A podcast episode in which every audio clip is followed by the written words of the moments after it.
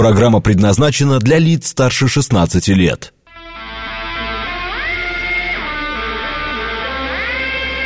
Восемь часов семь минут, среда, ноябрь, день восьмой.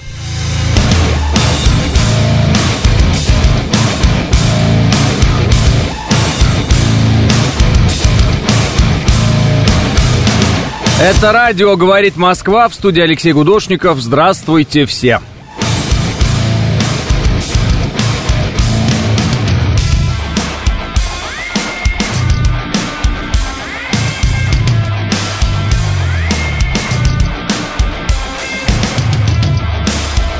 Три балла пробки в Москве и 7 градусов.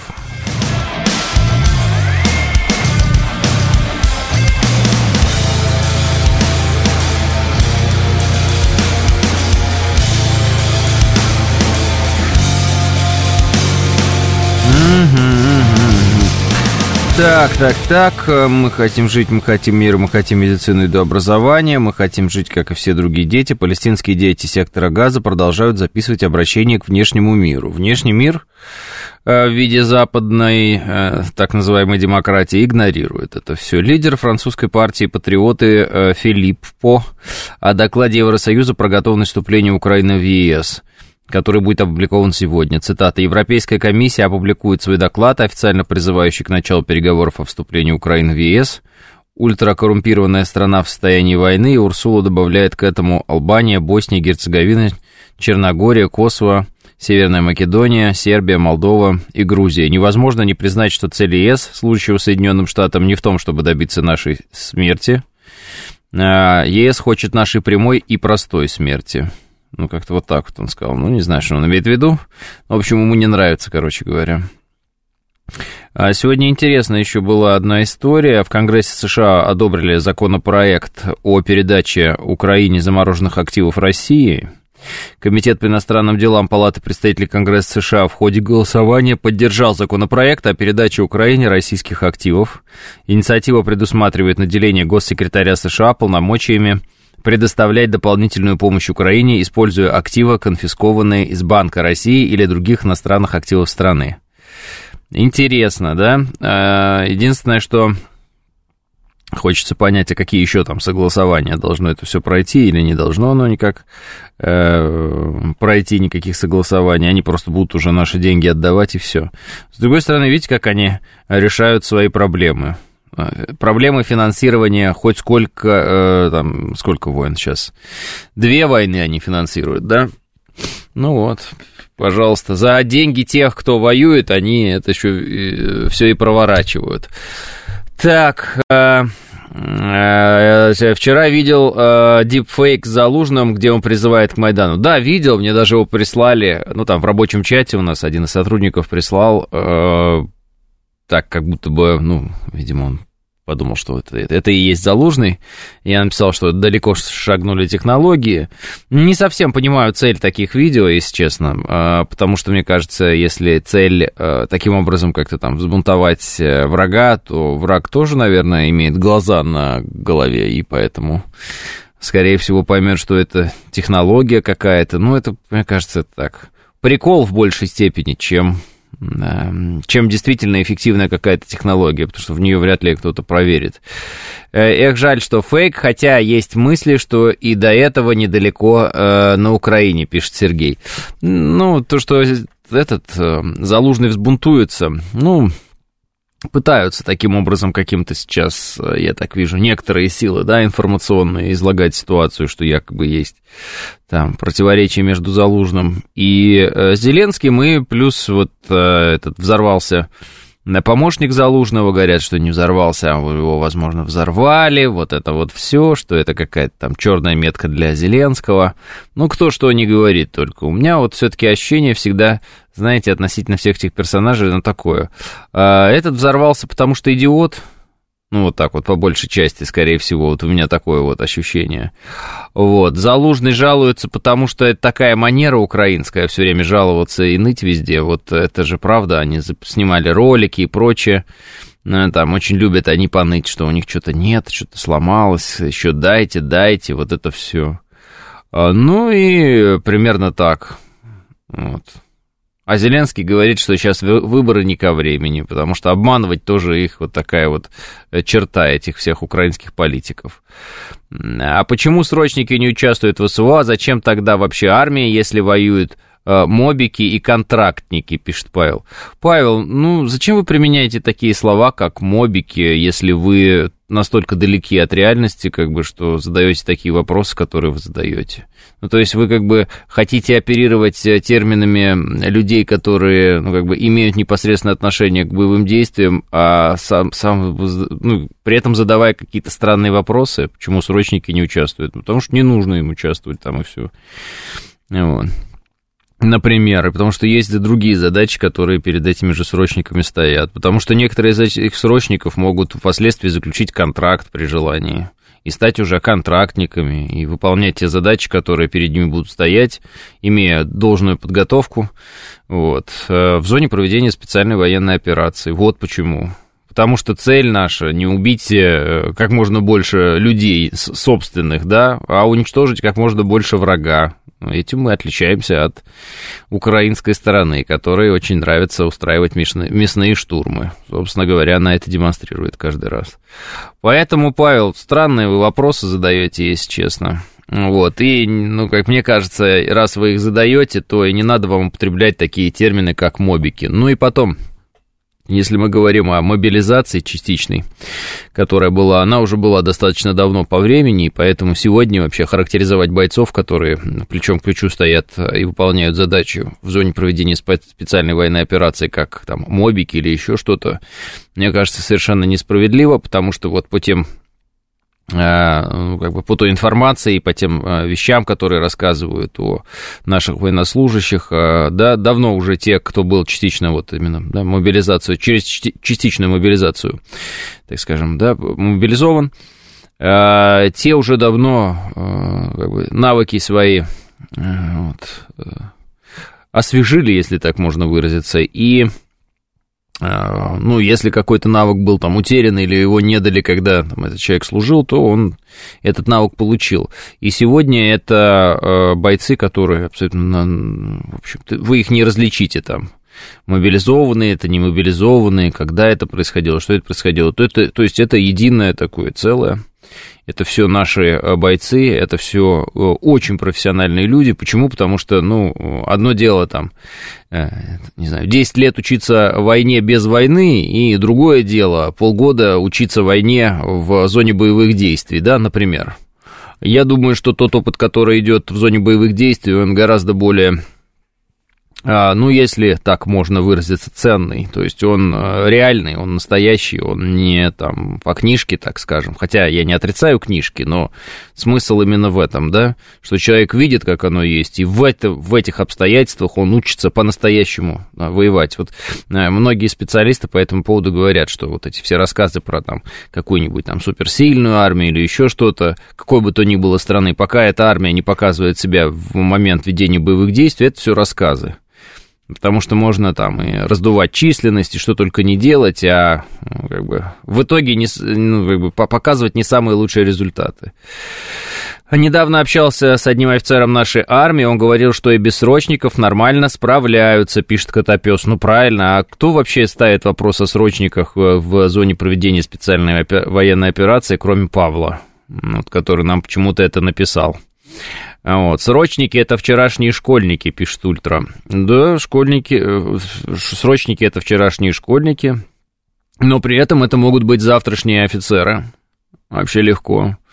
А, поэтому, э, как бы, здесь надо просто понимать, что у нас есть в этом смысле гораздо более э, такая широкая свобода выбора да, и действий в том числе и для тех ребят, которые захотят связать свою жизнь с военным делом или не захотят. Вот. Есть те, которые не хотят связывать свою жизнь с военным делом и не будут ее связывать. И никто их за это осуждать не будет. А есть те, которые захотят или сейчас не хотят, а потом скажут, да я так вот посмотрел, что-то мне понравилось. Такое тоже может быть. Такое тоже может быть. То есть вот понравилось служить, служба такая вот. Никогда не думал, что я вот вольюсь в ряды такие, и вот мне это понравится, и я буду это вот считать своей профессией, там, призванием и так далее. Да, ратное дело, в общем. Такое тоже может быть, и всякое может быть. А, друг на фронте сейчас недавно получил орден мужества, поздравьте. Поздравляем, это очень э, достойно, и это, ну, в общем, заслуживает отдельного там, аплодисментов от нас, от всех, и, э, ну, таких вот действительно сердечных поздравлений, потому что это очень и очень и очень важно. Я не хочу говорить слово «круто», потому что, мне кажется, слово «круто» здесь не подходит, ну, э, это очень достойно, это, ну, здорово, что э, такие люди, во-первых, среди нас есть, и, во-вторых, они себя проявили, и сегодня именно эти люди вот, э, становятся героями, в том числе там репортажей и так далее, да, то есть вот они становятся, реальные герои становятся героями, а не всякая вот такая, скажем, шелуха. Э, мои односельчане, мобилизованные первые полгода, на полигонах провели, пишет Абили Факинфлайв. Правильно это тоже, то есть шла подготовка для того, чтобы восстановить некие навыки или приобрести новые навыки. И уже потом, соответственно, люди отправлялись в зону проведения специальной военной операции. А, сделал такое заключение, пишет Василий. Из моего окружения знакомые и знакомые знакомых. Все патриоты, прям патриоты, заняли позицию, мягко говоря, отрицательную, а вот не патриоты, пара ушла добровольцами, пишет Василий. Резко отрицательную э, к чему? Василий. Это первое. И второе, я видел такие спекуляции на эту тему по типу, а где те люди, которые клеили себе на машину Z там и так далее, где они? Да где они? В зоне проведения специальной военной операции. Ну, были, конечно, те, которые просто так клеили себе. Вот. А, так, в целом, наблюдение такое, патриоты, прям патриоты, настоящие, да, вот, они все так или иначе задействованы в деле победы над врагом по-разному. Кто-то в зоне проведения специальной военной операции как боец, кто-то как человек, помогающий гуманитарно, кто-то собирает деньги, кто-то там полетет сети какие-нибудь, да, вот эти вот маскировочные, еще что-то вяжет. Ну, вот, э, то есть кто-то просто зарабатывает деньги, отправляет их, кто-то пишет письма, вот, бойцам это важно, много чего. Кто-то делает оружие, кто-то придумывает технологии, которые позволяют э, из старого оружия сделать какое-то такое необычное, ну, ну, как бы не сказать, что новое, но необычно работающее новое оружие. То есть разное бывает, да, и инженерная мысль работает, причем как официальная, так и неофициальная, и много чего. Поэтому песни пишут музыканты, которые заняли правильную патриотическую позицию. Вот. Э, я думаю, что и все остальные подтянутся в целом. Вот. Хотелось бы кино, чтобы еще, конечно, как-то поактивнее себя проявляло в этом направлении. Вот. Но посмотрим, получится, не получится. А, вот. У меня друг всегда был против армии, говорил, что это бред, подписал контракт два месяца назад, сейчас звонит счастливый, очень все нрав... нравится, нашел себя, говорит, пишет Реут. Ну, может быть, он не хотел вот именно армии, понимаете, ну, вот в том смысле, что, ну, там что-то маршировать где-то, еще что-то, муштра какая-то, а зачем, непонятно, то есть э, там, потеря времени, да, допустим, он так считал, а э, если там, боевые действия, то, может быть, он вот как-то сам для себя определил, что это он понимает, почему есть конкретная цель, есть конкретный враг, есть конкретные задачи, плюс, ну, там, есть такой момент адреналин, вот, и человек такой делает выбор сам для себя.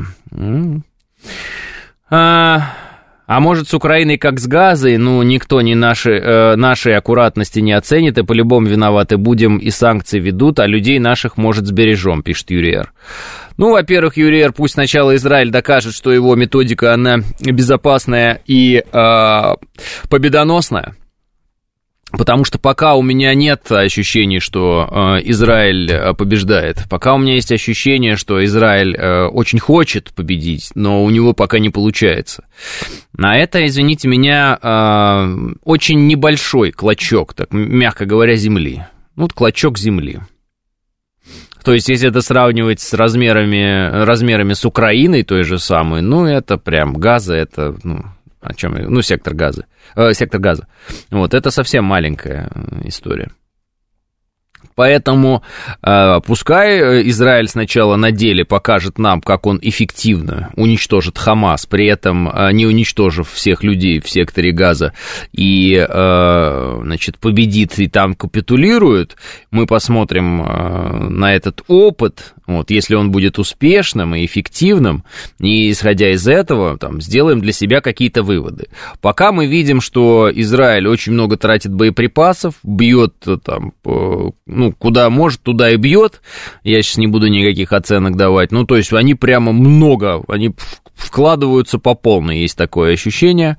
Вот. И, а эффект-то где? Ну, там что-то, сектор газа разрезан, нам говорят. И дальше что? И сколько это будет длиться? Ну, разрезали они его, и что дальше? Как бы что они будут как-то это штурмовать, что ли, или что? Что они будут делать с этими всеми, там, а, как же это называется, тоннелями? Кто-то говорит, они будут их топить. Ну вот давайте посмотрим, как они будут их топить, или там что они еще. То есть пока я вижу, что Израиль тратит много бронетехники, кстати, потому что, ну, выбивают бронетехнику хамасовцы. Я не знаю, хватит ли у Израиля в этом смысле э, для э, завершения операции, да, которую они запланировали, хватит ли сил. Это учитывая тот факт, что против Израиля никто не играет, ну, я имею в виду вот так вот организованно, какое-нибудь западное мировое сообщество, так называемое, да, ну, западное сообщество, не играет против Израиля, оно играет за Израиль, оно на стороне Израиля. Представьте себе.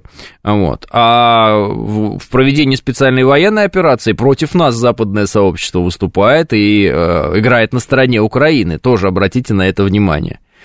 То есть, имея очень такую серьезную поддержку, да, в виде там Соединенных Штатов Америки, Израилю нужно решить задачу э, вот военную, не будем давать оценку какого масштаба, но тем не менее, да, вот задачу военную. И мы смотрим, как Израиль это делает сейчас. Ну, то есть э, есть СМИ, которые нам все время сообщают о том, как Израиль это делает. Соответственно, мы сможем оценить, э, ждет ли успех Израиль или ждет Израиль не успех.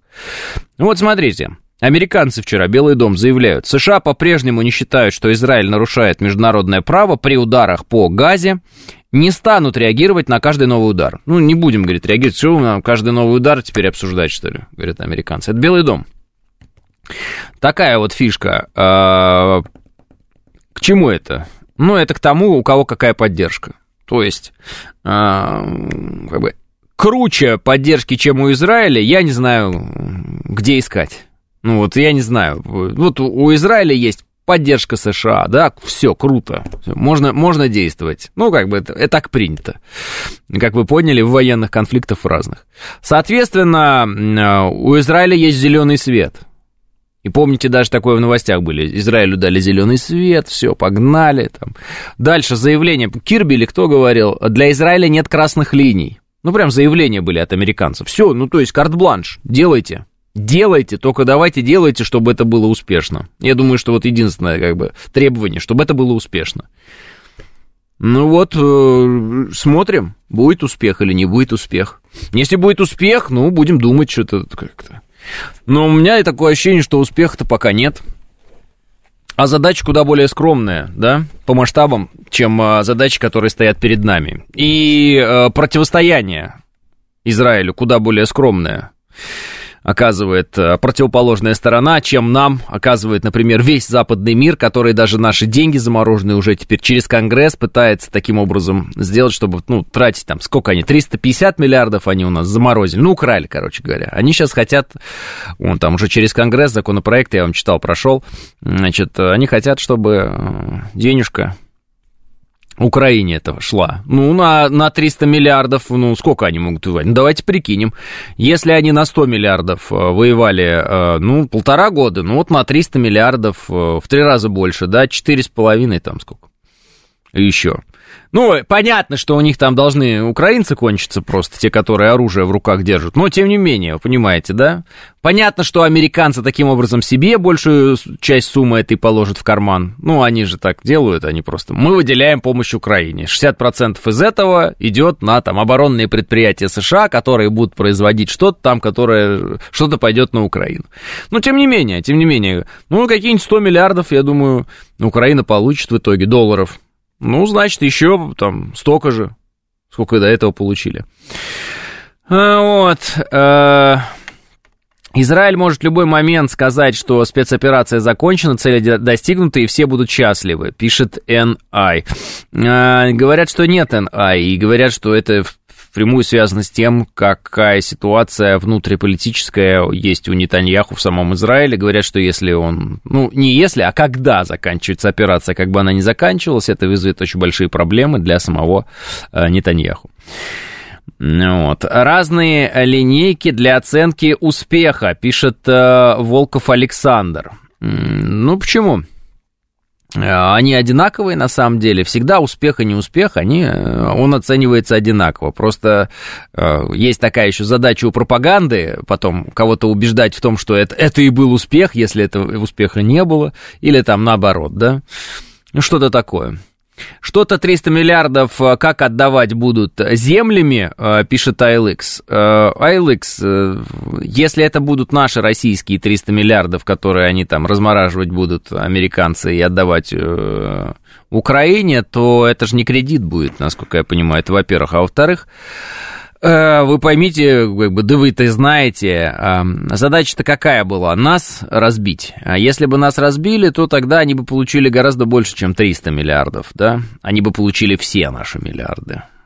Вот. Задача, как бы, генеральная, самая большая, была нас разбить и получить все куш, большой куш сорвать. Большой куш, ну, не срывается, вот никак не получается у американцев, но они будут пытаться. Они будут пытаться смотреть, давить, еще что-то где-то поджигать, дестабилизировать, да. Раз у нас есть хорошее партнерство с какими-то странами, будут поджигать их регионы, чтобы у наше партнерство, ну, как бы, чтобы эти партнеры отвлеклись от партнерства с нами, потому что у них были бы какие-нибудь свои проблемы, которые им надо было решать, американцы бы им что-то предлагали. В общем, это такая долгая, тяжелая, кровавая, э, денежная, ну и прочее, прочее, прочее, большая игра. А если реально наши деньги отдадут Украине, какая наша реакция должна быть на это, пишет Финист? Э, да я думаю, что никакая, Финист, ну, потому что если мы удивимся, то это будет странно. Если мы начнем там, я не знаю. Какая реакция? Ну, Финис, вы сами... Давайте так, вот чтобы я больше никогда не отвечал на вопрос такого типа, а вы вот сами считаете, какая наша должна быть реакция? Вот какая наша должна быть реакция, вот честно? Да никакая. Заявления будут какие-нибудь из разряда там, э, это нарушение там таких-то законов, это нарушение того-того-то, там, неприкосновенность частной там какой-нибудь еще собственности, вот это вот всего. Запад э, не оправдал ожиданий всего цивилизованного мира, американцы оказались э, врунами, там, нас обманули, вот это все, все туда и все. А так, реакция должна быть такая, не давать деньги американцам свои больше никогда. Это первое. Второе, э, уничтожать их э, прокси-войска, ну, то бишь украинские вот эти все ВСУ и прочее, прочее, прочее, потому что это американские прокси. Бить их так, чтобы э, пух и перья летели только и все, больше вариантов никаких. Конфисковать западную собственность можно, пишет Александр. О, кстати, классно, почему бы и нет. Идея интересная. С другой стороны, с другой стороны, мы же хотим все время доказать, что мы не такие, как они, поэтому не знаю, будут ли у нас действовать таким образом. Посмотрим. 8.30 новости.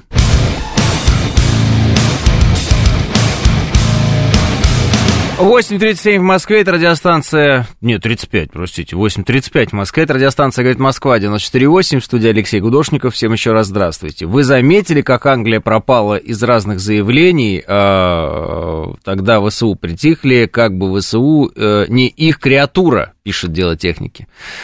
А, после не значит вследствие, да, по-моему, такое есть выражение. Ну, то, что Англия пропала, это понятно, потому что, собственно, пропал особенно яркий персонаж там был такой, Борис Джонсон, который любил рисоваться. Риш Сунок, видите ли, не настолько интересный и не так сильно интересуется этими вещами. А Джонсон, кстати, продолжает везде ездить, там, разговаривать туда-сюда, изображать. Говорят, очень активный Джонсон был э, в вопросах э, там, начала, ну, когда СВО, значит, специальная военная операция началась, он очень активный был и там сильно, значит, встревал в ситуацию объяснял своим украинским партнерам, что прям надо-надо, дело делать и прочее. Он действительно много чего заявлял. Сейчас вот, видите, этот Сунок как-то не больно-то активен. Так заявит что-то протокольно и, и до свидания. Да, но при чем тут Америка? Просто множество кредитных задолженностей тоже влияют на рост рубля, пишет иноагент. Я вообще не говорю про рост рубля или падение рубля, я говорю о, о совершенно другом, поэтому иноагент я прочитаю еще раз вам. Значит, в Конгрессе США одобрили законопроект о передаче Украине замороженных активов России. Вот, все. Могу дальше опять читать, но тело новости, но не буду. Я не говорю про то, почему рубль падает, там растет. Это мы можем отдельно, наверное, попытаться как-то понимать, осуждать, там, обсуждать, ну, вот, радоваться. Не знаю, кто-то, может, на этом зарабатывает. Вообще про другое. Я про то, что вот э, они Украине хотят эти деньги все-таки каким-то образом отдать. Единственное, я помню, там новость была, что они э, не могут найти эти, они заморозили наши активы, но не совсем понимают, где они, все эти 300 миллиардов там или чего. 300 миллиардов а, не хватит, чтобы разбить Россию. В Афгане триллион истратили, значит, дело не в разбиении России, не только в нем, пишет ALX. Ну, во-первых, в Афгане они истратили э, триллион, как вы говорите, за 20 лет. Вот, а здесь, э, да, ну, по 100 миллиардов в год примерно получается. Ну, так, плюс-минус. Соответственно, э, темп, темп, темп, темп ну, где-то в два раза выше, да? Ну, так, плюс-минус. ALX. А, и по поводу, что значит дело не в разбиении России или не только в нем. Значит, дело не в разбиении России. Но я не вижу связи между первым предложением и вторым в вашем умозаключении. Но я думаю, что хотелось бы, конечно, большего, чем просто разбить Россию. То есть, смотрите, есть страны, которые заявляют о том, что мир будет многополярным, ну или он уже многополярный, и они, значит, новые центры силы, и их надо учитывать.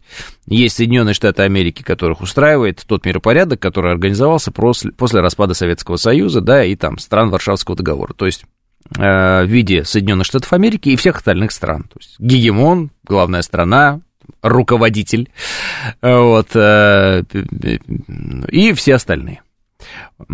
Э, соответственно, э, наверное, основная цель не только, да, там как-то разбить Россию, ну, и сделать так, чтобы другие центры силы тоже э, не обладали возможностью конкурировать как-то там ну, быть на равных с Соединенными Штатами Америки. Поэтому э, речь, наверное, идет еще и о других странах. Ну, в первую очередь, сразу Китай приходит в голову, конечно.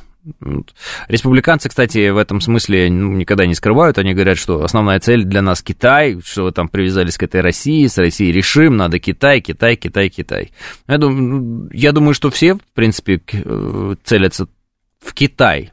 Просто кто-то считает, что ключ Китаю это Россия, а кто-то считает, что там ключ Китаю, он, наверное, там лежит через какие-то другие э, моря и океаны. Поэтому э, это, в принципе, борьба за то, чтобы быть э, единственными и неповторимыми со стороны Соединенных Штатов Америки, а со стороны нас и других стран, которые хотят э, вот этого многополярного мира, это борьба за то, чтобы Соединенные Штаты Америки э, были такие же, как и все и перестали быть единственными и неповторимыми, чтобы все были плюс-минус равными, и можно было вести диалог э, за э, столом так, чтобы одна страна сильно себя не выпячивала, так скажем, и не выпендривалась. Вот как-то так. Курс рубля – это кредитная инфляционная политика, это всегда так будет, пишет 08. 08 э, классно написали, единственное, может быть, объясните всем, а что это значит, ваше выражение, то есть что это значит? Просто звучит классно, и я сразу чувствую, что вы человек наверняка крайне состоятельный, потому что вы так здорово разбираетесь с такими терминами, такими терминами оперируете. А что это значит? Вот можете на пальцах разложить нам всем, просто интересно. Вот Это инфляционная, кредитная инфляционная. И что? Что это значит? Финансовые спекуляции, пишет Иван Крылатый. Тоже отлично звучит, Иван. Да, как бы я с вами согласен сразу же. Мне когда вот люди как что-то умное такое говорят, мне хочется с ними сразу согласиться. Но объясните, что вы имеете в виду? Да распилят эти деньги через одну очередную буризму и делов-то. Сложно потратить такую сумму на оружие, которое не существует в природе, пишет Василий. Ну, правильно, то есть они будут эти деньги в основном тратить и вкладывать в свой ВПК американский, правильно? Ну и там по своим карманам и распихают. Но тем не менее, тем не менее, хотел отметить этот момент. А, так, за 10 лет в Афгане. 10 лет в Афгане. 10 лет в Афгане. Истратили триллион. Триллион, да? М? 10 лет в Афгане. 10. Почему я сказал 20? Леха, чё звездишься-то? Ты ж нормальный пацан, пишет. Все, огонек, пенек. Э, огонек, пенек. Не понял только, ну как бы, все понятно. Единственное, что не понял, в какой момент показалось, что я там звездился. В тот момент, когда я спросил, э, что имеют в виду люди, правда, я замучился э, сам для себя разбираться, что имеют в виду люди. И воспримите это как нормальный вопрос пацана. Что имеется в виду? Ну, то есть, когда мне начинают вот этими всеми терминами что-то говорить, писать и еще что-то, у меня возникает такое ощущение, что люди просто, ну, где-то этот термин какой-то услышали, там, набор каких-то слов, и бах, мне сюда присылают, а я могу как бы поиграть в эту игру и сказать, ну да, да, да, или там, ну, не согласен с вами, и что-то там свое лепить. А мне вот, например, хотелось бы, чтобы люди бы, ну, как бы, демонстрировали не знание терминологии, а знание вещей. Ну, то есть, вот, а что происходит-то? А, так. Так это воры натуральные, пишет Мутор. Хорошо. Вот. Это э, в этом чате можно писать сообщение в эфир или нет? Павлита говорит. Да, в этом. Только это не чат, это бот. Это бот. Да? Соответственно, вам никто отвечать не будет в этом боте. То есть вы просто пишете сообщение, а они вот здесь у нас высвечиваются. А, надо объяснить постулаты макроэкономики, пишет Иван Крылатый. Да не надо вы объяснять постулаты. Э, постулаты сложное слово, макроэкономика сложное слово. По-русски объясните. Вот у нас же есть где-то даже такая там, заставка у программы, анонс, где говорят, что если ученый там или там, специалист не может объяснить какому-то там пятилетнему ребенку, чем он занимается, он шарлатан. Ну так объясните вот пятилетнему ребенку, что вы имеете в виду? Когда употребляете все эти очень умные там, термины и так далее. Инфляция создает, чтобы невыгодно было копить, а брать кредит, пишет восьмой. Выгод... Инфляция сейчас, то есть сейчас политика государства заключается в том, чтобы выгодно было брать кредит 0,8. Но как вы можете тогда объяснить ставку Центробанка в 15%, и как вы можете тогда объяснить страшное недовольство бизнеса и, например, там некоторых частных э, за, заемщики это называется, такой высокой ставкой? Вот, например, некоторые прям говорят, ой, собирался брать ипотеку, как я теперь ее возьму, это что такие заставки по ипотеке, куда их вообще задрали? Если э, как бы политика 08 заключается в том, чтобы таким образом вести ее экономическую политику, чтобы люди брали кредиты, то зачем же тогда сейчас очень резко в определенный момент на 2 процентных пункта вот, Центробанк повысил ключевую ставку, тем самым сделав для большинства населения страны кредиты абсолютно недоступными.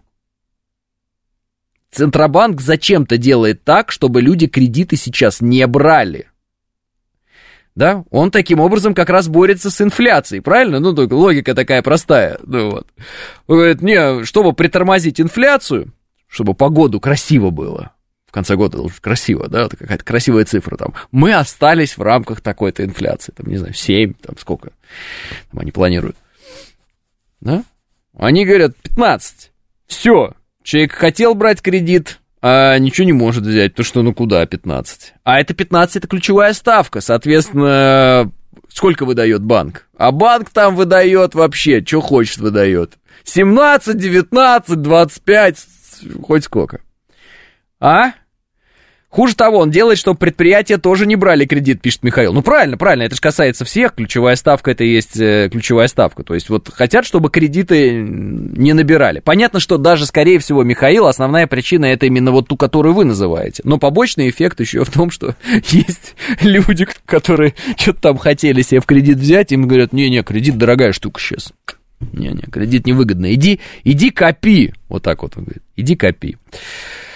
Вот. Э, ЦБ делает так, чтобы брать, э, брали новостройки и лоббируют интересы девелоперов, а про инфляцию это просто басни, пишет Игорь. Брали новостройки, пишет Игорь. А как сейчас выгодно брать новостройки, если опять же кредит дорогой? Сейчас как раз люди говорят, хотел взять квартиру там, в новостройке и не могу взять, да хоть не в настройках, кредит дорогой. Кредит, дорог, ну, дорогущий сейчас кредит. Сейчас, я же еще раз вам говорю, сейчас э, ставка Центробанка, она 15. Ну, как бы, что, что? А вы говорите, Центробанк делает так, чтобы недвижимость брали. Как? Как сейчас человек пойдет и возьмет себе недвижимость? Раньше я понимаю, он накопил там первоначальный взнос, потом под какие-то не очень большие проценты он берет кредит на 30 лет, ну, ипотека называется, и там выплачивает все эти 30 лет. Сейчас он приходит, ему говорят, здравствуйте, у нас очень выгодные варианты для вашей ипотеки, под 17% годовых. И чего? Человек такой, да не, ну это, наверное, пойду, наверное, назад. Правильно? А денег купить, э, э, вот, ну, просто купить без кредита, ну, у него нет. Соответственно, фактически вот эта ставка, она запретительная. То есть тебе говорят, не подходи даже сюда, даже не думая о кредите. Все, забудь об этом. Иди копи. Более того, если повышается ставка Центробанка, они ее задирают, вместе с кредитом а, растет и депозит, правильно? Вклады. Они говорят, очень выгодные там предложения по вкладам. Они, конечно, всегда меньше, чем ключевая ставка. И вот вам дают там 14 сейчас процентов, 13, ну, в зависимости от банка. 13-14 сейчас дают. Да? То есть вам как бы намекает Центробанк, копите, копите, сейчас не надо брать кредит, сейчас надо давать деньги нам под процент, а мы вам будем их отдавать. Копите, говорит Центробанк, вам впрямую фактически, повышая ключевую ставку. Зарабатывайте сейчас проценты, говорит Центробанк. Разве нет? А мне вы все говорите, что Центробанк делает так, чтобы недвижимость брали в кредит. Как? Они запретительную ставку поставили фактически. Сейчас они еще, некоторые говорят, там, до 16 могут поднять. Ну, есть такой разговор. Но в основном говорят, что вот они 15 продержат еще месяца 3. Вот такой разговор. Ну, не знаю, правда, неправда. Вот читаю просто, что там люди пишут по этому поводу. А, а что, цены снизились на жилье? Нет. А что бы они снизились-то цены на жилье? С какого перепуга они бы снизились? А, Алексей, предоставляют льготные ипотеки на новостройки. А кому предоставляют? А при каких условиях предоставляют? Ну и так далее. Всем, пишет Денис. Думаете, Страбак прям о нас думает, о России, пишет Андрей. Нет, он думает о, о том, чтобы, э, значит, э, Россия в целом, да, ну, не провалилась в адскую яму, из которой уже невозможно будет вылезти. Вот, э, и все. Вот, вот над чем думает Центробанк. Чтобы остановить инфляцию, вот об этом думает Центробанк. И пытается ее остановить. Вот традиционно, когда у них начинает разгоняться инфляция, они задирают э, ключевую ставку. Ну, вы же знаете эту историю. Когда началась специальная военная операция, и потом, значит, пошел Байден рассказывать, что доллар по 200, у нас стала разгоняться инфляция, наши задрали ключевую ставку до 20, по-моему, процентов. Помните, это было. И потом э, каждый месяц, по-моему, на 3 процентных пункта прям снижали. То есть это был такой резкий скачок. И все такие, о, все это, бизнес потом не встанет, кредитов нет. Ничего, кстати, нормально. Поэтому, э, как бы, не понимаю, о чем говорите в данный момент. Весь свободный кэш положил на вклад в одном из банков, так лучше, чем просто будет лежать, пишет Котопес. Да, главное смотреть, чтобы этот банк не закрылся вместе с вашим кэшем.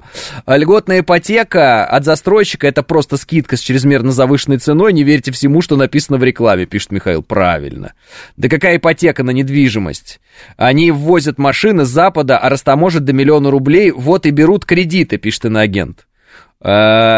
А, Не понимаю вас, иноагент, вообще. Сегодня я считаю, что те люди, которые покупают автомобили, они делают очень большую ошибку. Именно потому, что сегодня автомобили покупать точно не надо. Ну, это мое мнение.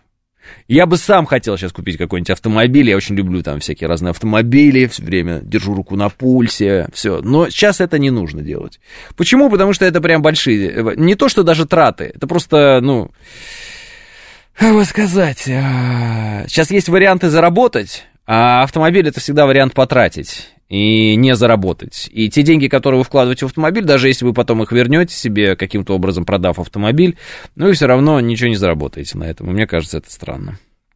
Это невыгодные вложения, пишет Александр. Но это даже и не вложения, если честно. Это просто вот э, заморозка средств в некотором смысле, Александр, если так можно выразиться. Ну и потом я все равно считаю, что автомобильный рынок сейчас на пике. И он прямо-таки перегретый, уже за такие ведра старые какие-то цены люди гнут, что прям, ну, совести у них нет абсолютно. И ну, пусть дальше стоят и пытаются это кому-то продать. Хотя, с другой стороны, наверное, находятся же люди, которые это продают, это еще покупают и так далее. Вот. Шаткий актив, э, пишет э, Лис Хитрый. Э, господа, не разбирайтесь в рынке недвижимости и ипотеки. Лучше не разбирайтесь в рынке недвижимости и ипотеки. Лучше помолчите, пишет А. Б. АВС. Единственный у меня вопрос, АВС. Прям все не разбираются? Просто у нас тут разные точки зрения у всех. Прям все не разбираются? Или кто-то конкретно не разбирается, кого надо помолчать? Или, может быть, даже я вам предложу, а вы напишите свое мнение, поскольку вы разбираетесь, и помогите нам разобраться.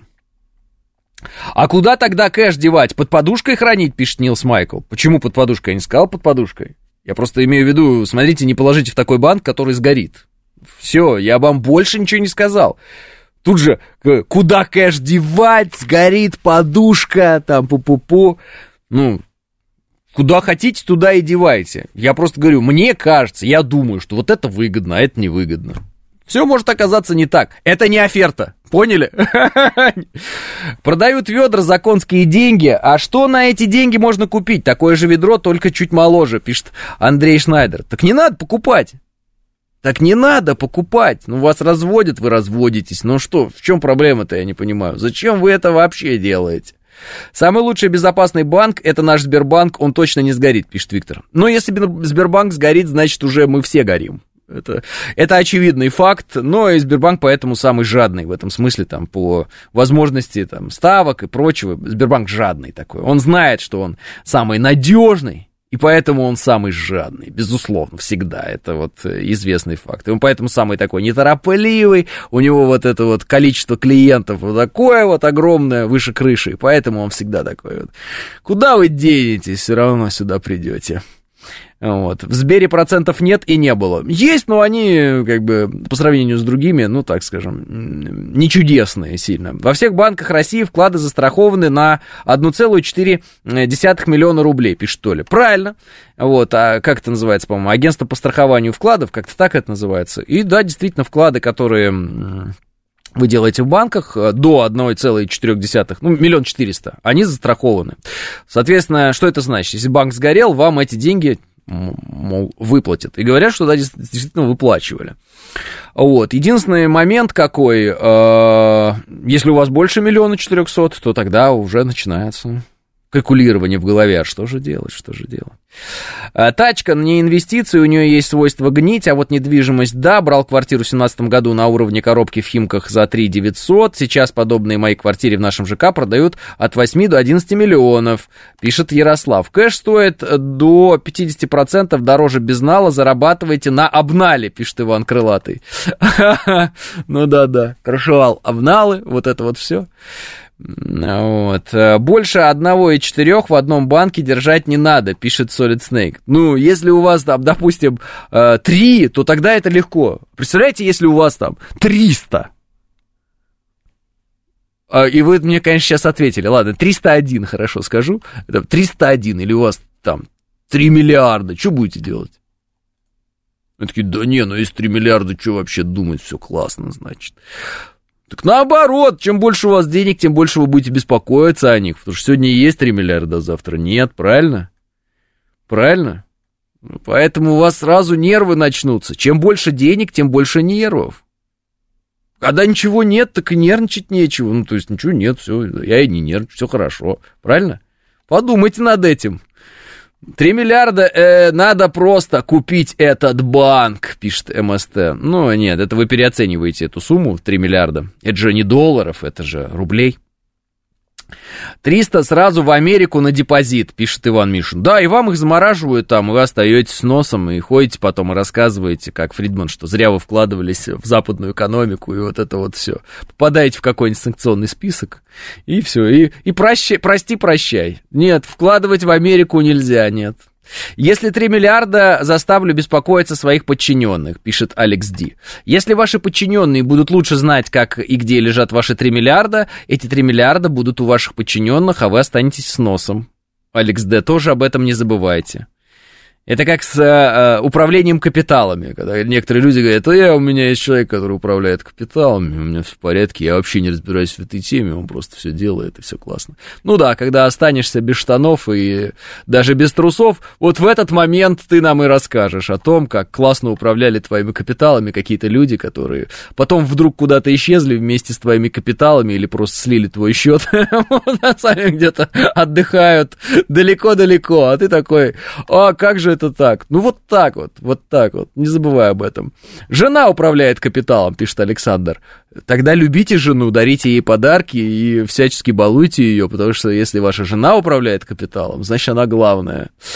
Вот. А про налог на процент из вклада забыли, пишет Игорь? Абсолютно не забыли, Игорь. Конечно же, мы об этом помним. Действительно, там при определенных обстоятельствах, вот, если вы там, по-моему, зарабатываете с вкладов э, а, или вообще со всех вкладов, по-моему, это сейчас, да? Сначала с какой-то суммы было. Короче, при определенных обстоятельствах вы платите налог на доход. Но платите вы этот налог не от общей суммы вложения, а от того, что заработали. Вот, поэтому как бы важно это понимать. А? Ну, то есть вот у вас лежит там 100 рублей на вкладе, и вы заработали с этих 100 рублей там 10, ну, процентами просто, вы заработали 10 рублей. Вы налог заплатите от этих 10% заработанных. 13% от этих 10.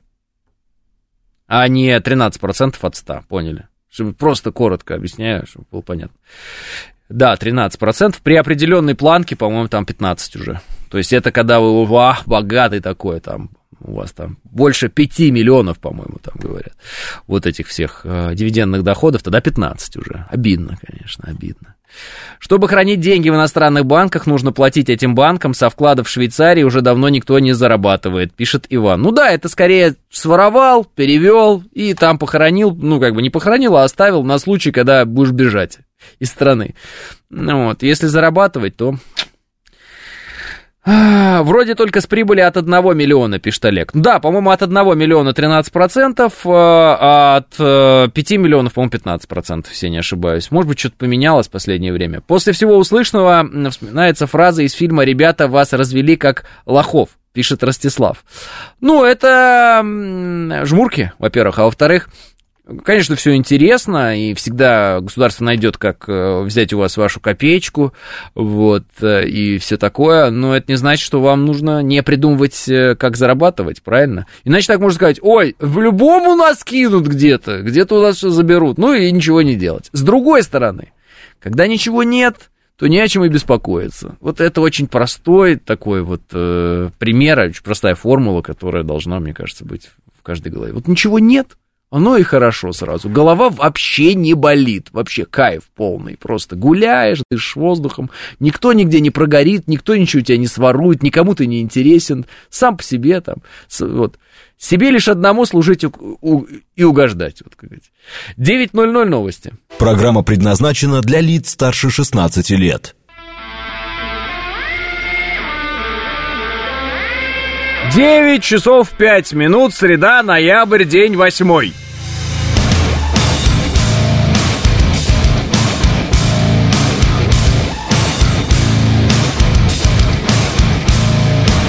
Это радио «Говорит Москва» в студии Алексей Гудошников. Здравствуйте всем.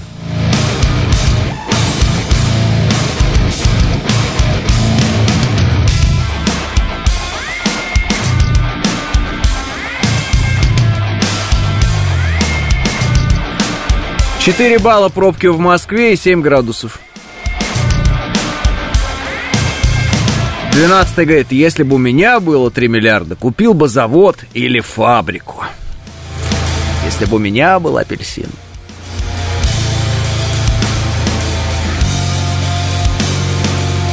Просто поинтересуюсь 12 а какой завод и какую фабрику вы купили бы, если бы у вас было 3 миллиарда? Ну, просто интересно. Просто интересно. Это же как, э, понимаете, разговор э, ни о чем, безусловно. И это самое приятное, когда вот мы все такие, а вот если бы у меня было бы 3 миллиарда, я бы такой бы бизнес бы какой-нибудь как бы сделал бы. Он бы как бы, эх, какой бизнес. А зачем? Ну, если ты не умеешь делать какой-то бизнес, если ты не умеешь управлять какими-то там фабриками, заводами, если ты не разбираешься в этом вопросе, зачем ты будешь их покупать? Что ты будешь из этого иметь? То есть, э, если ты что-то покупаешь, ты же, наверное, хочешь вложить средства и получить э, какую-то выгоду с этого, да? Ну, как бы заработать на этом. Куплю какой-нибудь завод. Какой? Какой завод? Вот ты бы купил какой-нибудь завод? Реально, когда, мне кажется, человек думает, как бы он распорядился какими-то большими средствами, ему нужно понять, в какой сфере он хотя бы, ну, как-то, ну, более-менее разбирается, нет? Ну, то есть, вот, если тебе, вот ты там сварщик, и тебе там говорят, вот, 3 миллиарда, ты же должен, наверное, понимать, как эти 3 миллиарда вложить в сфере сварки, правильно? И такой, ох, я бы там бы со сварк так бы все понаварил, мало не покажется. Если ты журналист, наверное, должен ты про медиасферу понимать что-то, еще что-то. Ну, то есть, это же не... Это странно, когда человек занимается одним, и такой, а вот если бы у меня был 3 миллиарда, я бы тогда бы купил бы завод по производству там чего-то. В смысле, ты вообще что в этом смысле? Ну, как бы ты собираешься? Ты, ты разбираешься в этом вопросе или что? Как это? За 3 миллиарда даже квартиру в Москве не любую купишь, пишет Мутор. Это правда. По передаче активов, это пока только законопроект, и речь идет о передаче части активов. Просто амеры изобретают новые инструменты шантажа всех заинтересованных, пишет Александр. Да-да-да, спасибо большое, Александр. А, ага, и окупаемость этого завода лет 25, пишет Александр. Да, и по, по, по пути где-нибудь, э, значит, все развалилось, и не получилось ничего наладить, и, в общем, Э, завод стал убыточным и продал ты его за копейки. Душнило, не учите жить, лучше помогите материально, пишет э, Анютка. Если бы у меня было 3 миллиарда, я бы их просто спустил, пишет Сашел. Вот мне кажется, это вот толково. Вот это вот правда, вот это, вот это класс, вот это класс. Не, ну правда. По крайней мере, человек знает, что он делает лучше всего. Говорит, э, если есть деньги, я просто трачу. Если кто-то хочет э, как-то красиво тратить деньги, быстро, эффективно, это я. Обращайтесь ко мне, говорит. Фабрику туалетной бумаги люди, простите, Александр пишет, срать не перестанут никогда. Уж извините, вот, а то мне тут начали доходить слухи, что я один раз сказал в эфире слово, ну, это словосочетание «пердеть в лужу», и у каких-то там очень э, интеллектуальных людей, очень культурных, свернулись уши в трубочку. Во-первых, употреблять такие слова в эфире – это добрая традиция утреннего эфира на радио «Говорит Москва». Давайте будем откровенными, это добрая традиция. Я соблюдаю традиции, когда употребляю такие слова. Во-вторых, сам э, Эрнст неизвестный употреблял это слово. Я вам приводил пример, я могу даже видео показать. Вот все те, которые там сильно э, чувствуют себя людьми искусства и тонко чувствующими, вы кто такие по сравнению с Эрнстом неизвестным? Вы, вы кто такие? Я вот вас спрошу, как президент наш спрашивает западных партнеров, а вы кто такие? Вы кто по сравнению с Эрнстом неизвестным, а? Ребята, вы что там, я не понимаю, особо тонко чувствуете? Идите, значит, расслабьтесь. А Эрнст неизвестный, как говорится, говорил, что пердеть легче, чем не пердеть.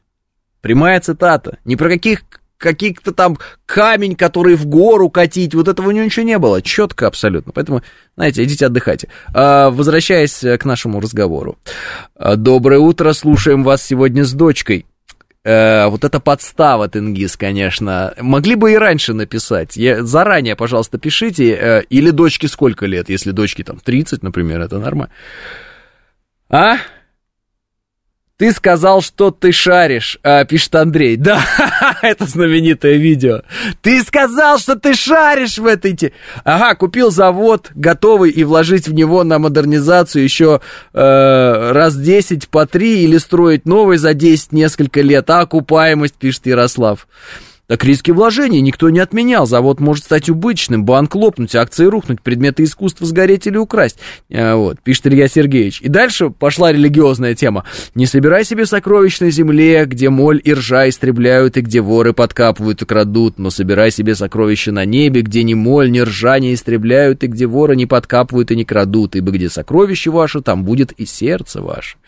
Вот Илья Сергеевич нам предлагает очень простую вещь уйти в монастырь, как бы, ну, мягко говоря. Типа, вы чем вообще занимаетесь, ребята? Деньги это брызги вообще, пыль какая-то, вы понимаете?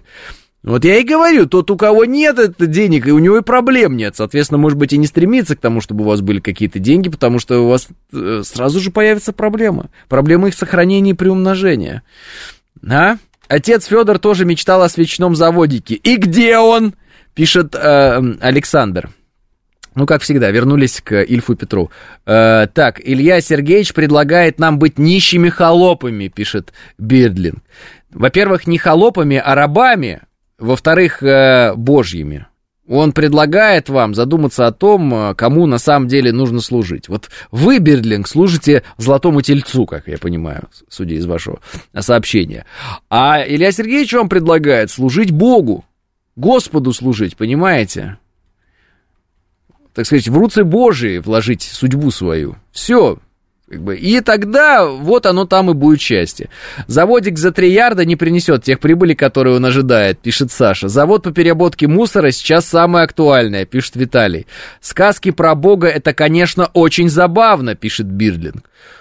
Ну что, если бы это были только сказки, разве бы люди так верили? Вот. Это во-первых. А во-вторых, э, это вы такой умный сейчас. Как придет время умирать, посмотрим, что скажете. Вот. Э, если бы богатые также рассуждали, они бы не были богатыми, пишет Бараэт. Ну, может быть, они были бы счастливыми, Бараэт. А то как не посмотришь на богатых, они какие-то несчастливые. Они все время пытаются доказать везде, что они очень счастливы, им очень здорово, но, по-моему, они какие-то несчастные. По-моему, они какие-то несчастные. Куплю шиномонтаж в сезон, пишет Руслан. А нафига завод? Лучше автомойку купить, и то прибыльнее, пишет иногент. Автомойку, да, здорово. Но если я не занимаюсь этим делом, я и автомойку покупать не буду никакую. Вот и честно. И мне кажется, что те люди, которые рассуждают как-то вот из разряда, а я, вы знаете, занимаюсь сферой IT, но если бы у меня были деньги, я купил бы автомойку, зачем? Это же не твоя тема, автомойка. Это же не твоя тема.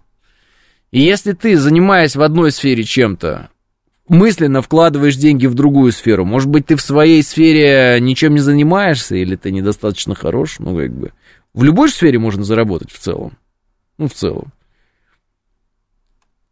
Так и вкладывать надо, значит, ту сферу, в которой ты работаешь, и в которой ты хоть что-то понимаешь, нет? Или прямо я идиот, я просто хочу там в этой сфере какой-то там.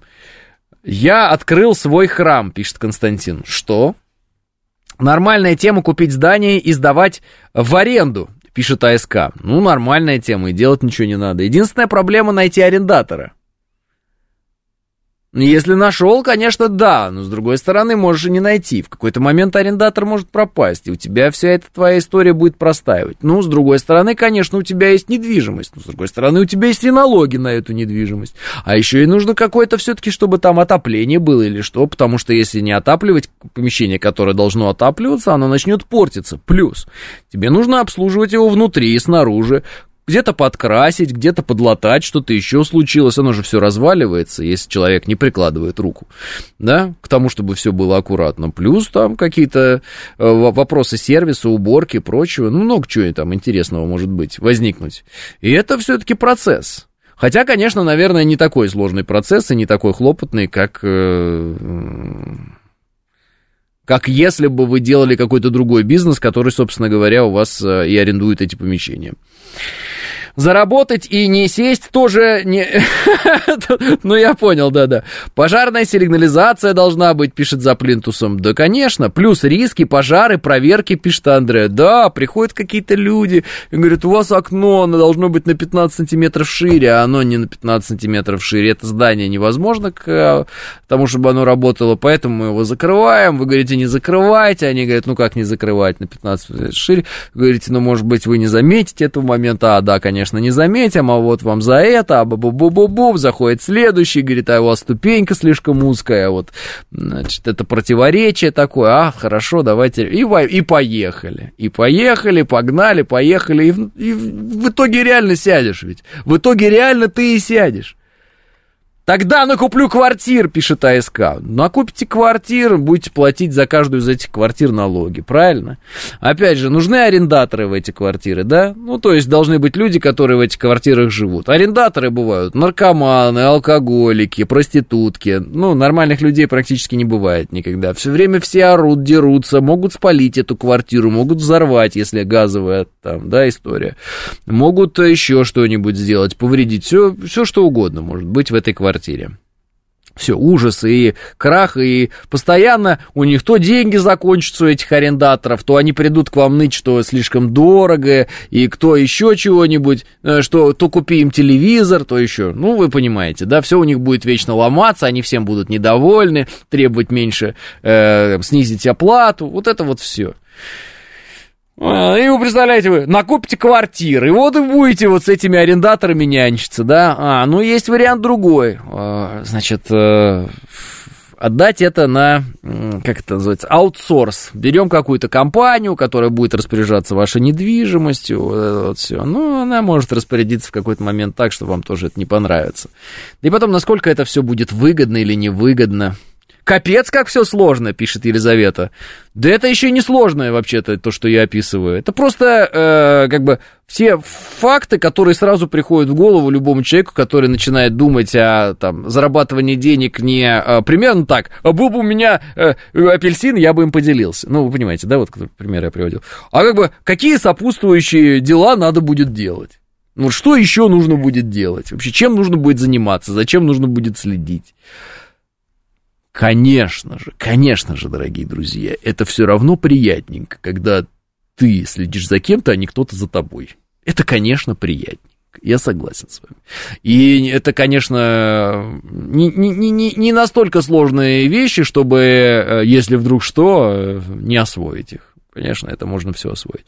Но это требует э, включенности, внимания работы там и так далее. А если кто-то в твоем здании возьмет и сгорит, не дай бог, а у тебя по пожарной безопасности было не совсем правильно, ты не, что-то не доделал, неправильно сделал, и тебя, например, начнут сажать, вот это будет неприятно. Ты вот такой вот весь молодец, купил такое здание хорошее, там расположил арендаторов, все классно было, но в какой-то момент кто-то из этих арендаторов хлоп и спалил это здание, а у тебя были закрыты выходы пожарные, и сгорело э, какое-то количество людей, представляете? И все, и сиди потом до конца своих дней, потому что, а, вот, неправильная безопасность была.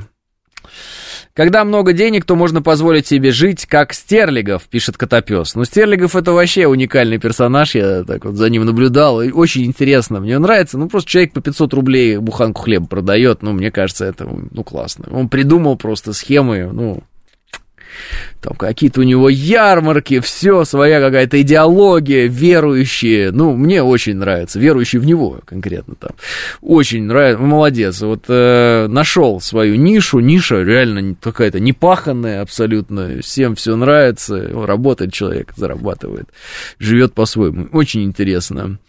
Э, Стерлигов добавил меня в черный список за степ над ним, пишет лимузин. А ва, вот понимаете, лимузин, вы э, стебались над ним, а у него денег много, вот понимаете, может он утомился просто. Мистер ЧСВ, пишет Лис Хитрый. А еще эко-отель в каком-нибудь красивом месте, пишет э, Финист. Ну да, строишь ты эко-отель в каком-нибудь красивом месте, потом приходят какие-нибудь люди с оружием и стреляют в тебя и всех в этом эко-отеле из этих э, ружей зачем-то просто так вот им в кайф, например.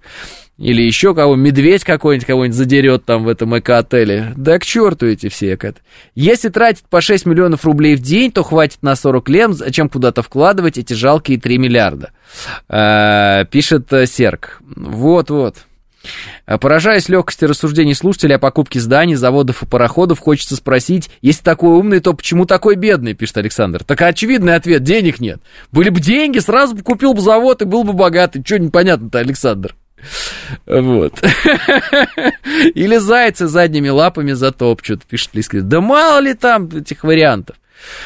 Вот. А опять же, ну, есть у меня друзья, которые хотели сделать вот это как-то глэмпинг называется. Ну, типа эко-отель, вот это все. Посчитали суммы, какие нужны, потом посчитали, за сколько это все могло бы отбиться, и, значит, отказались от этой идеи. Отказались от этой идеи. Это тоже не быстро все происходит, не быстро все возвращается, гарантии стопроцентной даже Бог не дает, сказал мне в определенный момент мой друг, который занимается бизнесом. А, поэтому... Вот знаете как? Одно дело рассуждать, а другое дело. А вы готовы сейчас всеми своими деньгами и всем своим имуществом рискнуть ради какой-то интересной идеи? Вот, бра, интересная идея. Вот я к вам приду и скажу, слушай, у меня есть интересная идея. А давай э, откроем с тобой там и дальше какой-нибудь там эко-отель. Для этого ты должен заложить квартиру, продать машину, дать мне все свои деньги со всех своих счетов, и я тебе говорю, через пять лет мы выйдем в ноль. Через пять лет мы выйдем с тобой в ноль. Я тебе говорю, как есть. Я чувствую, я чувствую. А вы мне скажете, а почему ты так думаешь? Э, а я скажу, да посмотри, мир вокруг абсолютно стабильный. Ты видишь, какие-то войны, может быть, идут, или, может быть, какие-то проблемы ты вообще ощущаешь там в экономике, или, я не знаю, там, может быть, валюта, да, там куда-то скачет непонятно как. Ты видишь какие-то проблемы? Вы мне скажете, абсолютно ничего не вижу. Я скажу, ну вот, а что сидим? А чё сидим? Через пять лет мы уже выйдем в ноль. Уже выйдем в ноль. А потом на шестой год начнем зарабатывать. А? Давай. Чё тебе эта машина, квартира? Чё ты? ты потом себе столько квартир купишь. М-м-м. Гудошников дело, говорит. Отдам-ка я ему все свои деньги. A few moments later. Ну, братан, это жизнь, это бизнес. Это бизнес, братан, это такое дело. Тут, понимаешь, как бы... А вот. Это как ставка на спорт, понимаешь? Вот, братан, ну, не, не, не фартануло, ну что, ну, нормально. Это, это опыт, ты приобрел бесценный опыт, понимаешь? Опыт, э, негативный опыт, это тоже опыт. Я готов всеми своими десятью тысячами э, рублями, пишет Абелив. Ха, 10 тысяч рублей. Представляете, что э, если, вот, допустим, мне э, тысяча человек даст по 10 тысяч рублей – Сколько будет? Посчитайте. Ну вот если даже купить курс Алексея, то он расскажет, как все вернуть. Да, это, это вообще отдельное. Но отдельно для вас существуют курсы, на которых я вам расскажу, как вернуть себе бизнес, что его построить. Вот, курс этот очень недорогой, а, называется, значит, курс для... Э, курс называется «Без лоха и жизнь плоха». Вот, и я обязательно вам этот курс продам. Вот это будет замечательно. По бросовой цене, там, 5000 рублей за курс, я его создал, это прекрасный курс. Вот. А количество э, предложений ограничено, но если прямо сейчас, то получите сразу два курса по цене одного. Да? Ну что, посчитали, сколько будет, если тысяча человек мне даст по 10 тысяч рублей? Алексей, ждем от вас книгу, пишет Дмитрий. Дмитрий, сейчас очень хорошо стали сажать этих людей, э, этих всех мотиваторов и прочих. Каждая такая посадка – это мед на мою душу. Я так рад, что этих лохотронщиков берут. Вот. Э, вижу пока еще в интернете некоторых лохотронщиков, которых почему-то не взяли. Некоторые зарабатывают, в кавычках, на ставках, разводя людей, которые покупают у них курсы так называемые, ну, вот этот разводняк, от которого мы сейчас говорим. Вот. Некоторые очень дерзко ведут себя с полицией, правоохранительными органами, нарушают общественный порядок, вот, рассказывают о том, какие они все обеспеченные, как они там машины себе покупают. Вот э, надо активнее работать правоохранительным органам, активнее брать. Вот когда этих людей берут, никто не расстраивается, все аплодируют стоя, всем это очень нравится, их ненавидят все, потому что это наглые мошенники, такие наглые твари, которые мало того, что занимаются мошенничеством, так еще об этом всем рассказывают и изображают, что они там какие-то честные предприниматели, еще что-то подобное. ну, подлецы невероятные. Вот, очень бы хотелось бы, чтобы их всех брали за соответствующие места. Э, уважаемые правоохранительные органы, мы вас никак не ограничиваем. Вот, никаких одиночных пикетов не будет, и массовых тоже. Вот, эти люди раздражают всех. Ставки топ. Я когда на этом все оставил, еще и по уши в долгах был, пишет Руслан. А еще приседают по тысяче раз в день, пишет Ларек.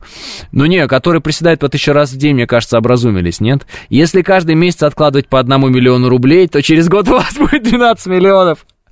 Пишет Дробик. Я видел это видео. Сидит какая-то девочка, я не знаю, кто она. Она говорит, мой коуч, мой тренер, мой э, по значит, э, финансам открыл мне секрет. Мне нужно было, говорит, накопить сумму, отложить сумму в 12 миллионов э, рублей. И он сказал мне, если ты будешь каждый месяц откладывать по миллиону рублей, то через год у тебя будет ровно 12 миллионов рублей. Все просто.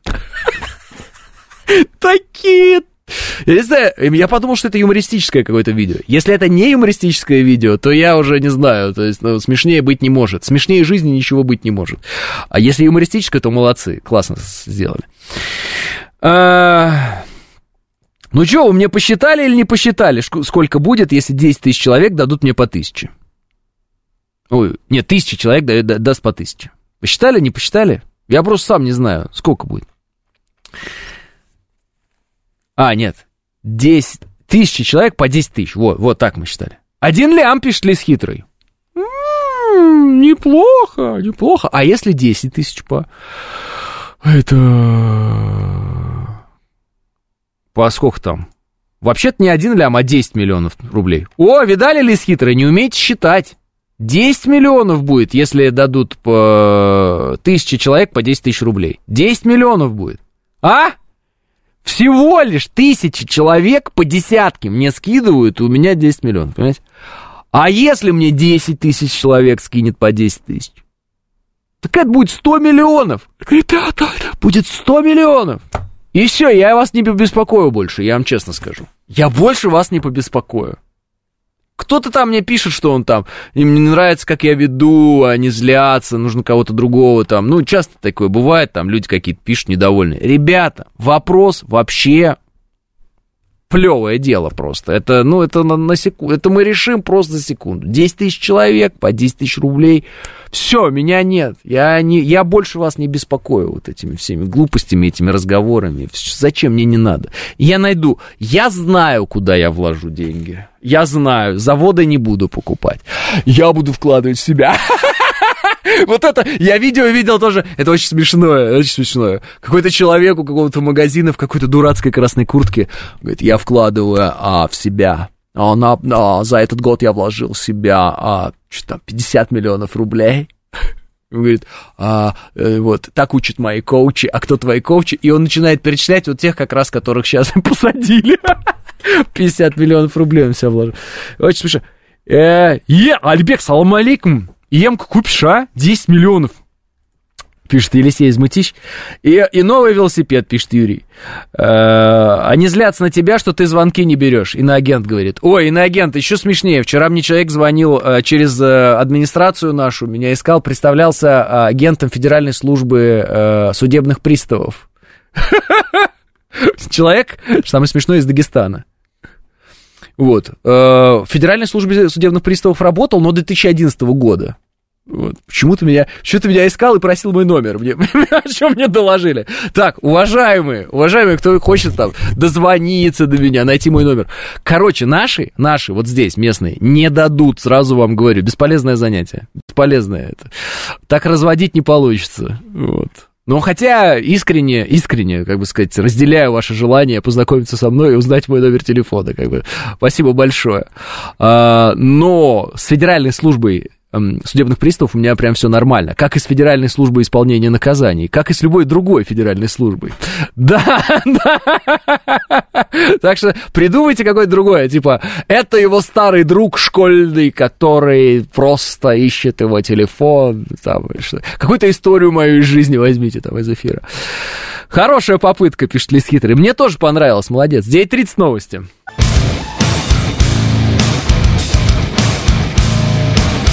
А вообще, конечно, Гудошников несет в эфире всякую э, хрень, пишет 18 но иногда его пробивает на что-то умное. 18 вы просто не все понимаете. И то, что вы более-менее понимаете, то вам кажется делом. А то, что вы не понимаете, вы говорите, это хрень. Да это не то, что вы говорите. Вам на самом деле бы понравилось бы, если бы вы меня понимали. Все, вам бы понравилось. Вы бы сказали, да, это здорово. Просто какие-то темы вы ну, не хотите. А какие-то хотите. Блогеры садятся, это хорошо. Но еще вчера в новостях хлопец уехал на пожизненное за военные преступления, пишет Абелив. Ну, это ведь хорошо, что уехал за военные преступления. Ну, в смысле, что он уехал, преступник. Скажите, среди ваших знакомых людей, которые вы знаете, покупали курсы, курсы у инфо-цыган? Как стать успешным и богатым, пишет Андрей. А, по-по-по... Сейчас подумаю секунду. Я знаю, что кто-то консультацию у каких-то инфо-цыган брал. Вот что-то было такое, типа консультация. Я вам расскажу, как построить бизнес. Вот это что-то. Вот чтобы курсы вот это вот нет, такого не встречал. А есть еще психологи, пишет Саша. О, да, это все бесполезное занятие. М-м, на мой вкус, на мой вкус. А, хотя некоторые говорят, помогают психологи и так далее. Сложно, сложно. Но я не готов развивать эту историю с этими психологами. Консультации у инфо-цыган, о боже, пишет Андрей. Ну да, люди, понимаете, а люди некоторые не понимают, где, как бы, те самые инфо-цыгане, как вы выражаетесь, да, вот эти мошенники, а где реальные там бизнесмены. А, я думаю, что первое, что нужно понимать, те, кто дает консультации, это уже мошенники. Потому что реальные бизнесмены этим не занимаются, им некогда они занимаются своим бизнесом. Пау! Точка. Вот если где-то человек сидит и говорит, а, я просто хочу поделиться с вами рецептами своего успеха. Вот смотрите, вот есть Леша Гудошников. Допустим, кто-то считает, что там Леша Гудошников где-то преуспел. Леша Гудошников не хочет делиться с вами никакими секретами, где он преуспел. Почему? Потому что а так при, вы преуспеете. Логично? Был у меня такой преподаватель э, в университете. Э, звали его, кстати, Булат Абдулыч. И он в какой-то момент такой зашел, в, ну, только вот знакомились мы, он такой стоит и говорит, вы знаете, мне, в принципе, без проблем, я могу всем поставить 5, кому надо. А для меня это не проблема, можете не ходить, потому что в итоге все равно все те, кто хорошо будет знать мой предмет, станут моими конкурентами на рынке, когда выпустят из этого университета. А мне конкуренты не нужны. Кому пятерка? Я такой, ну нет. Нет, мы еще с тобой этот вопросик решим, еще посмотрим, посмотрим. Булат Абдулыч. Не торопись, не торопись. Но были те люди, которые сказали, о, отлично, и все, и, и прощай. Я думаю, нет, Булат Абдулыч. Политологию преподавал. Ну что, Булат Абдулыч, нормально конкурируем? Э, никогда не скажет секрет своего успеха, как он разбогател. Но это же наталкивает на какие-то мысли, э, пишет Альберт. Ну, правильно. Э, кому пятерка? Деньги — это возможность не общаться с, ну, значит, всякими плохими людьми. Но тоже без гарантии, судя по всему, пишет Александр. Да, этот стата плохая, не верьте. Любое общение с любыми людьми — это всегда тяжело. Потому что, ну, если это абсолютно бесцельное общение, развлечение, то это всегда классно. Если это общение, касающееся дела, финансов, заработка, э, раздела, ну так, между собой неких сумм, это всегда тяжелый вопрос. Это всегда тяжелый вопрос. Вы же знаете, да? Вот. Блогеры, они из всех мошенников самые беззащитные и безобидные, поэтому и садятся. Ну и прекрасно. Не надо, не надо, главное, останавливаться в этом смысле. Так, э, Ассоциация эксплуатантов воздушного транспорта предложила внести курение и мелкое хулиганство на борту в состав нарушений для внесения пассажиров в черные списки, пишет коммерсант. Спорт Лото подала иск в суд Э, по интеллектуальным правам к телеканалу «Дождь», чтобы добиться прекращения охраны товарного знака здесь сейчас. Вообще, что это, не понимаю. Киев все чаще прибегает к террористическим методам против Москвы, не добиваясь успеха на поле боя. Он уже пытался атаковать Ленинградскую, Калининскую, Курскую АЭС. Секретарь Совбеза России Патрушев. Вот это интересно. Так, ну и пока, наверное, все. Это я так на всякий случай еще смотрю новости для того, чтобы, если вдруг что-то происходит, не пропустить этот э, важный момент. Странам СНГ требуется большая превентивная работа по обеспечению безопасности Содружества. Это президент Российской Федерации сказал. Тоже свежее. Вот как-то так. Вот, стату Патрушева тоже, естественно, себе забираю в телеграм-канал, который называется «Гудошников». Э, подписывайтесь, э, мне будет приятно. А, так инфо-цыгане и сплетня только погорев на налогах, а методы их обогащения ненаказуемы, так как лох нужен э, всегда и везде. Так, методы не знаю, они погорели на налогах.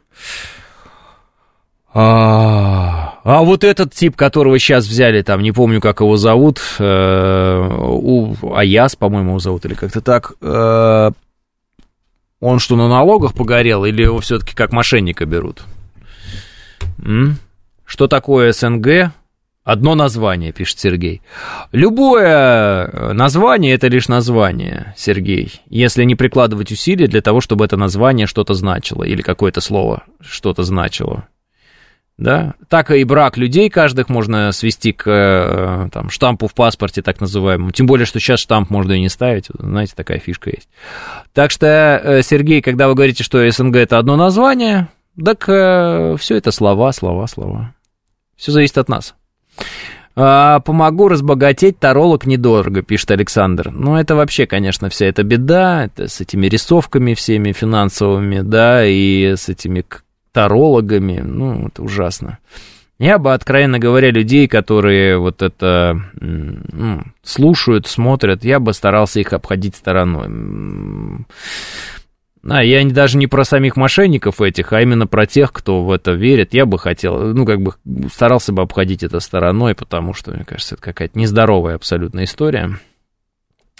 А, согласен, что последнее время СНГ как СНТ, пишет Виктор, ну, СНГ э, одна из организаций, которая давно существует, в каком-то смысле, да, Содружество независимых государств должно было там, прийти на смену э, Союзу Советских Социалистических Республик. Э, некоторые даже думали, что СНГ это будет такой вот аналог, да, СССР, только без коммунистической идеологии. По итогу не сложилось, а, но, тем не менее, структура такая существует, внутри этой структуры остаются связи, эти связи можно, а, могут деградировать, а можно их а, как-то попытаться освежить, оживить и там, усилить. Мне кажется, что в наших интересах, конечно, эти связи усиливать. Вот. И вне наших интересов ослаблять их и, ну, так, пускать на самотек всю эту историю. Поэтому, может, СНГ на данный момент и не очень. Я с вами согласен. Но, может быть, задача в том, чтобы сделать очень, постараться а, реанимировать эту историю каким-то образом.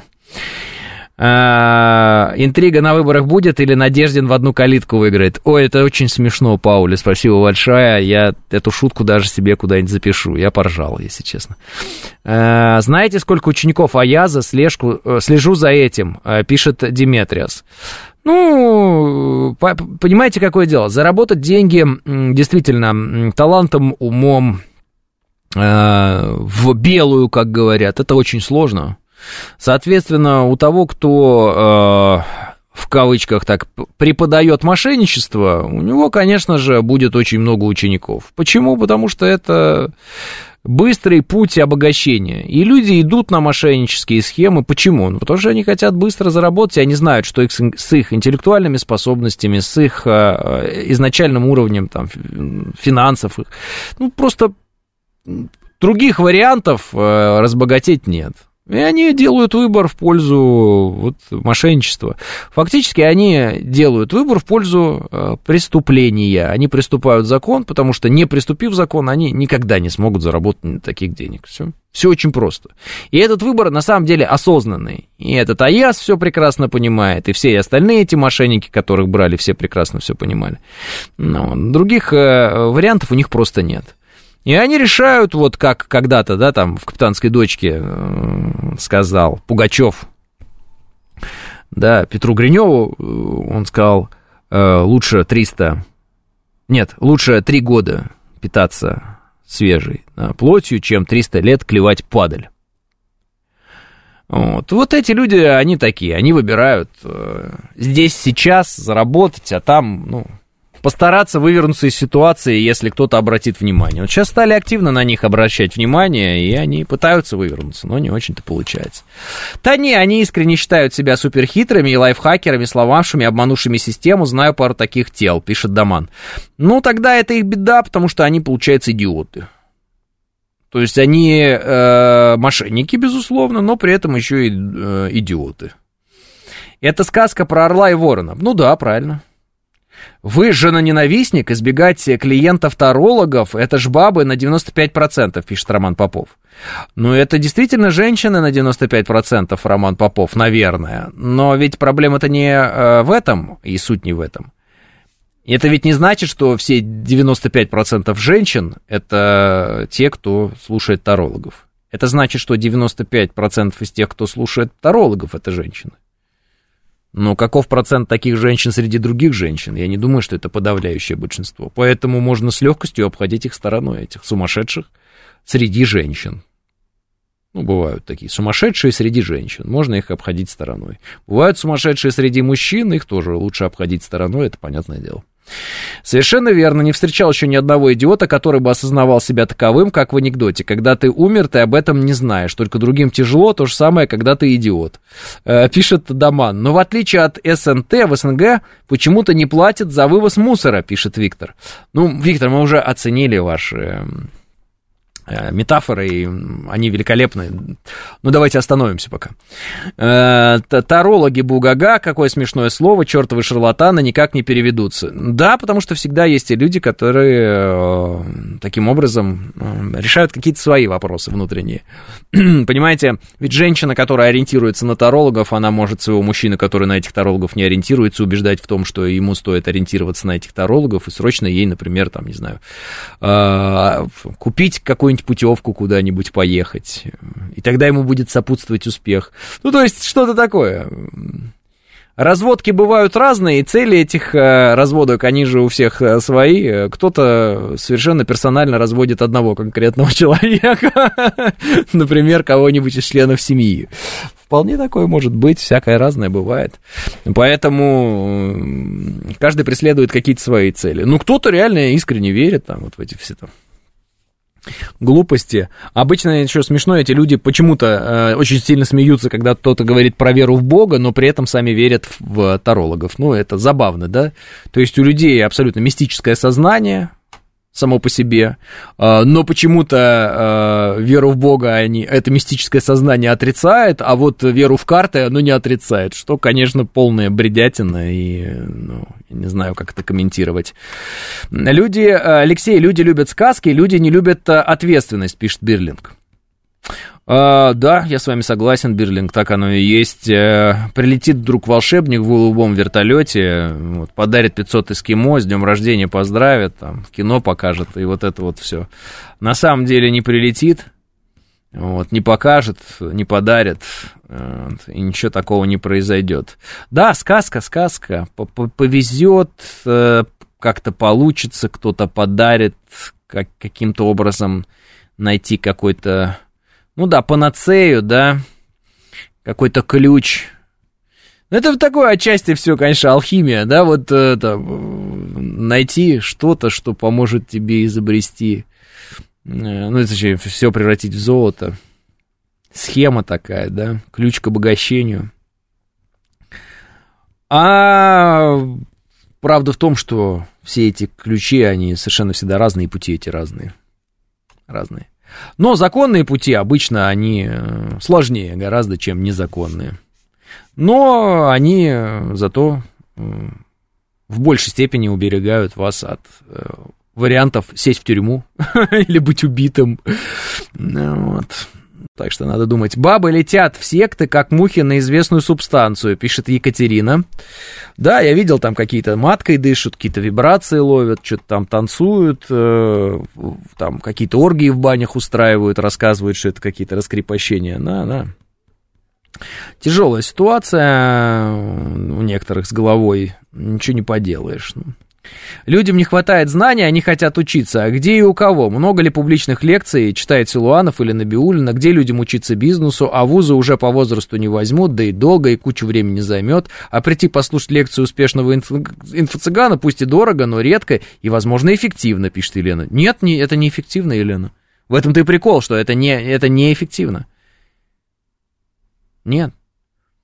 Вот. А как, э, как учиться? Понимаете, когда-то вот э, мне отец сказал, и я считаю, что это уникальная формула, которую э, я вот вам дарю, потому что когда ты ее берешь на вооружение, ты понимаешь, что она работает. Он сказал очень просто. Задача университета научить человека работать с информацией. Ну, там, с литературой и так далее, выбирать источники информации и прочее. Задача уни- университета даже не в том, чтобы человек, э, ну, знал все, а чтобы он умел научиться, чтобы он умел самостоятельно работать с информацией. Вот. Соответственно, если вы, у вас есть навык работы с информацией, есть навык, э, который позволяет вам отсеивать тот, тот или иной мусор, отделять зерна от плевел и выбирать правильные источники информации, а неправильные блокировать, да, все, и это, собственно, то, что вам дает университетское образование. Оно вас должно было научить работать правильно с информацией. Если оно вас не научило работать правильно с, информацией, то, скорее всего, вы как-то где-то что-то недопоняли в этом университетском образовании. Может быть, вы просто зубрили, приходили, и вы не понимали, какую, ну, в чем как бы, смысл этого всего.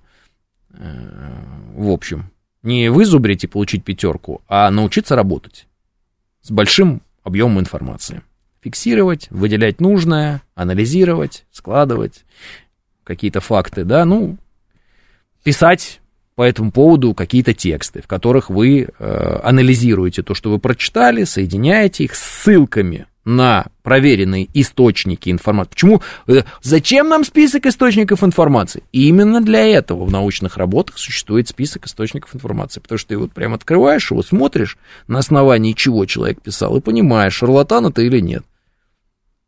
Если человек ссылается на один мой знакомый сказал, а есть история, а еще есть такой миф, а, очень здорово, очень здорово, очень интересно. Научные работы где? Соответственно, э, вот вам первое. Работать с информацией нормально, и все. Если какая-то тема вас интересует, смотрите, что говорят по этому поводу люди, что пишут, критику почитайте относительно тех или иных авторов. А? Гениально, пишет Сергей. Я тоже считаю, что это гениально, Сергей. Если вы не прикалываетесь, там, я считаю, что это гениально. Почему? Потому что, ну, это вот очень просто. Знаете, некоторые формулы, которые конкретно, вот, должен я благодарность объявить своему отцу в эфире, вот отец мне подарил, вот они работают безотказно. Первая формула такая вот, э, ну, там про ветер, шучу, шучу.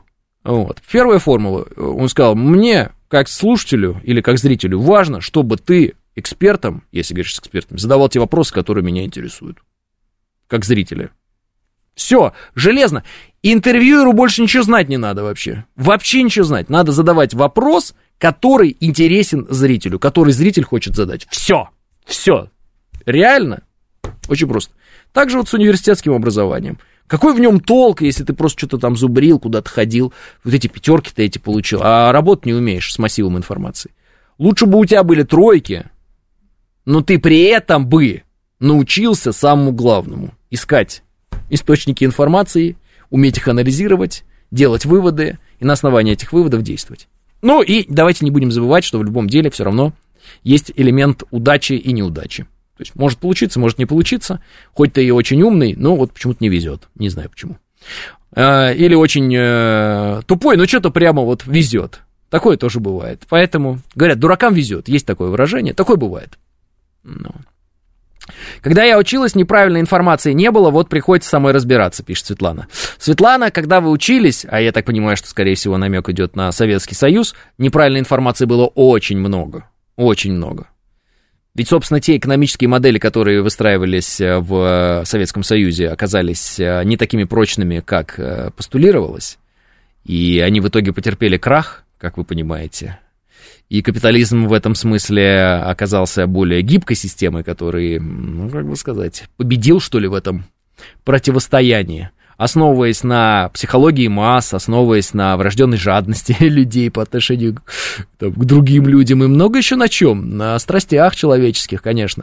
То есть это такая сложная история, где э, психология человека, индивидуально, да, психология масс, э, она смешивается с вот историей денег, и это все как-то друг на друга влияет. Вы знаете, как говорят некоторые, рынок это эмоции – да, кого-то можно напугать, он побежит что-то продавать, кто-то просидит, не будет ничего продавать, разбогатеет на этом, потому что у него нервы крепкие. Кто-то будет думать, что его нервы испытывают, а на самом деле кинут на деньги. О, вариантов масса, но суть остается вот такая. Поэтому неправильной информации, которая как бы, привела людей в итоге э, к ситуации, когда они попали там, в лапы МММ, да полно было в советском образовании ну, как бы не жизнеспособной, я бы так сказал, информации, во всяком случае, в тех реалиях, в которых мы сейчас находимся. Вот. Сейчас э, все в э, Википи... значит, Википедии написано, работать с информацией стало легче, пишет Алексей.